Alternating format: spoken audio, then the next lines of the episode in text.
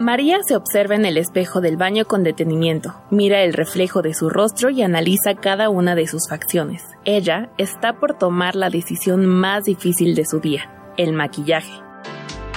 La rutina que miles de personas toman a la ligera, María la realiza con tiempo y paciencia y su resultado queda plasmado en la colocación perfecta de sus pestañas y un delineado preciso de ojos y cejas.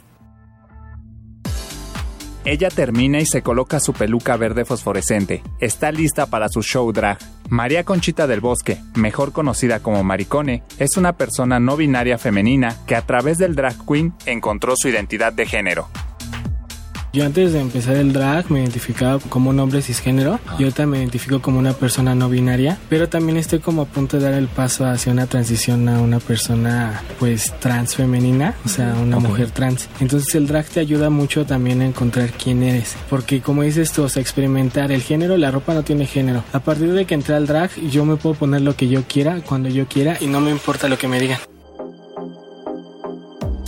El término drag hace referencia a una persona que se viste y maquilla de manera extravagante con intenciones cómicas, satíricas o dramáticas para actuar en espectáculos. Esta actividad, considerada por algunos como un arte y otros como un show de entretenimiento, ha ganado popularidad entre adolescentes y adultos jóvenes en México en los últimos años por sus competencias en antros y bares y sobre todo por sus vestuarios. Pero no siempre fue así. En los años 30, en Estados Unidos, integrantes de la comunidad LGBT y más solo podían mostrar su gusto por los vestuarios estrafalarios en bares clandestinos, debido a la sociedad que no aceptaba esas prendas en una mujer, y mucho menos en un hombre. Sin embargo, después de casi un siglo de luchas de la comunidad LGBT, el drag salió de las sombras y llegó a la televisión con programas como RuPaul o La Más Draga.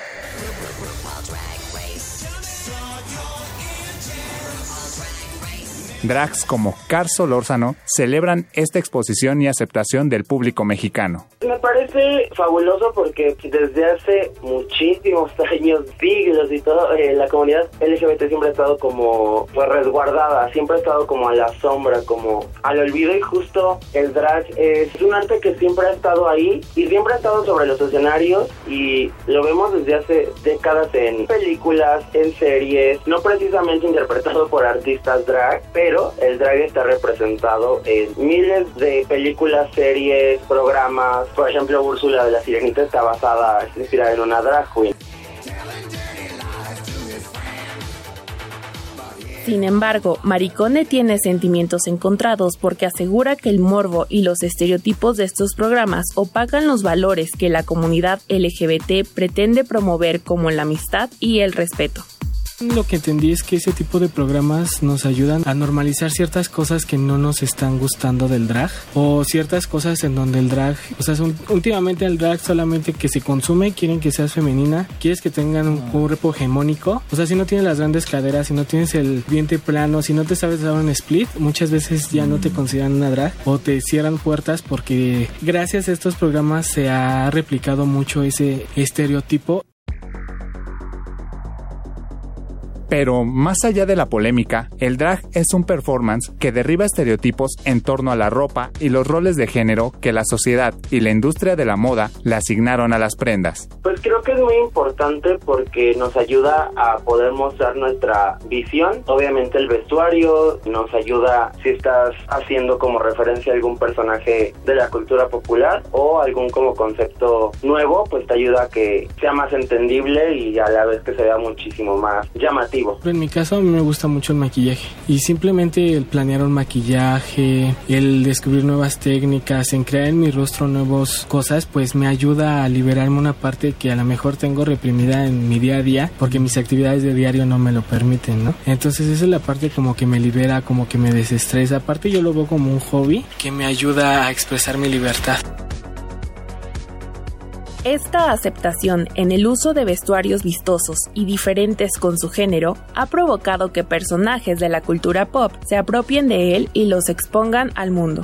Por ejemplo, Harry Styles y Bad Bunny son dos cantantes que han utilizado vestidos, faldas, blusas o accesorios como argollas en pasarelas y ceremonias públicas, Pero las luchas de la comunidad LGBT y más y su impacto en la moda van más allá de shows de televisión o la cultura pop. También llegó a las escuelas.